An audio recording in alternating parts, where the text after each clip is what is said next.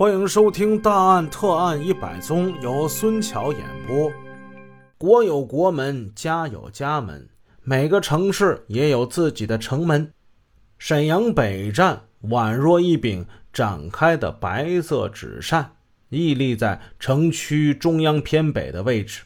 它昼夜不停地吞吐着数以万计的旅客。这里是连接东北与关内的交通枢纽。每天南来北往经过的列车上千列，在一九九几年的时候，北站的客流量日均就可以达到二十到三十万人次。那些形形色色的违法犯罪分子，往往把铁路作为他们流窜逃跑的交通工具。于是，沈阳北站成了关内外许多违法犯罪分子的必经之地。朋友来了有好酒，豺狼来了有猎枪。一九九零年十二月，沈阳北站建成投入运营不久之后，这里就建立了沈阳市公安局北站地区治安分局刑警大队，三十多名刑警以北站为阵地。肩负起打击犯罪分子、保护人民的光荣使命。他们身着便衣，昼夜巡逻，擒凶捉盗，战果累累。一九九四年十一月九日，刑警大队政委常毅和几位队长在办公室里接待了一批不寻常的客人。客人们来自大连市公安局以及。西岗区公安分局刑警队，他们要在沈阳抓捕一名负案在逃的杀人犯，请沈阳的战友们予以协助。刑警大队的政委常毅今年四十来岁，中等身材，正如他的名字一样，面容显得刚毅。此时此刻，他听着大连同行们关于案情的介绍，他显得神情冷峻。逃犯唐文今年四十岁，他是个带有黑社会头子性质的杀人犯。这个家伙，一九九二年九月十日，他与张某某因为有经济纠纷，矛盾激化之后，就产生了杀人的念头。他雇了两名杀手，将张某某给杀死，三名案犯一同逃跑。在逃跑的过程之中，其中一名杀手产生了动摇。唐文怕他投案自首牵连自己，又将这个杀手给杀害灭了口。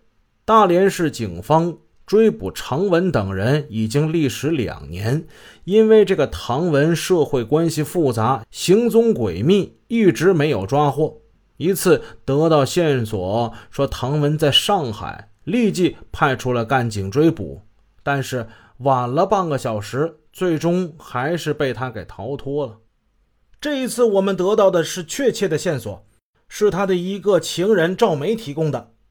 带队的队长介绍道：“他的情人赵梅说，唐文将要乘坐明天下午四点从吉林开来的客车，从沈阳北站下车跟他会面。那为了保密呢，我们带来的。”这五名同志，我是在车开出大连之后，才让他们知道这次任务的内容的。可以说，这次任务绝对保密。常毅从队长那严肃的神情跟急迫的语调之中，感觉到大连警方对这次的抓捕行动非常的重视。来的这几个人责任很重。他用坚定的语气说：“请你们放心。”犯罪分子跑到哪里都是祸害，大连的案子就是我们的案子，我给你选派十个人，我们全力的配合你们，一定让这个唐犯在沈阳北站落网。常毅向分局领导做了汇报，然后根据领导的指示，与大连领导成员和大连来的同志共同制定了行动方案。第二天下午三点半。一辆出租轿车绕过惠公广场，沿着友好大街驶到北站广场停下。车门开处，走出一个手拎挎包的青年女子。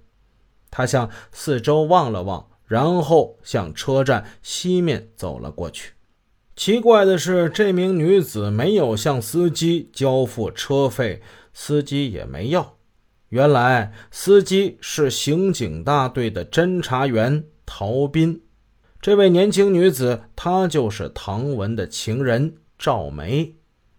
目送赵梅走远，身材魁梧的陶斌脸上现出了笑容，赶紧打轮把轿车停在了停车场。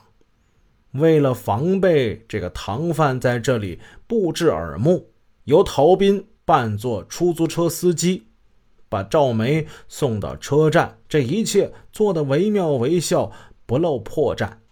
陶斌见赵梅在车站门口那里徘徊，便也向车站走去。他知道此刻在广场四周里里外外已经有沈阳、大连的便衣刑警们织了一张无形的网。他自己也是这片网上的一根经纬。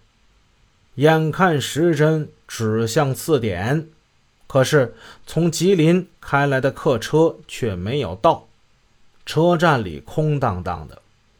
旅客同志们，从吉林开来的第七百二十三次列车大约晚点两个小时。车站广播喇叭。播了一遍又一遍，出现了意外情况，大连的干警很是着急，刑警大队的侦查员们也暗暗向亲临现场指挥的常毅投去了询问的目光。常毅沉着冷静，下达指示：坚持住，按原定方案进行，不能松懈，一定要抓获罪犯。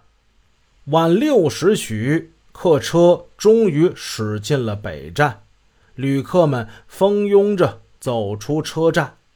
站在西面出口的陶斌忽然看见人群之中走出一个长得膀大腰圆的中年男子。此人身穿呢子大衣，头戴礼帽，眼戴着墨镜。他看见了赵梅，向他伸手打招呼。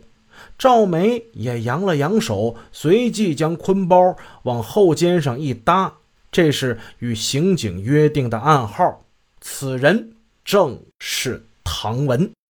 就在那一瞬间，陶斌还有他身边的刑警王辉、聂守林、李鑫都看得清清楚楚，他们暗暗地向唐文身边靠拢。